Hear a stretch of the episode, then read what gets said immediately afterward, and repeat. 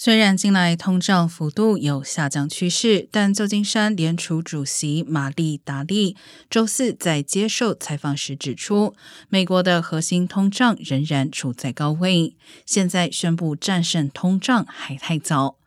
对于下一步加息计划，达利表示，需要在年底前将基准利率提高到略高于百分之三。而他认为，在九月的议席会议之后，加息五十或七十五个基点都是合理的。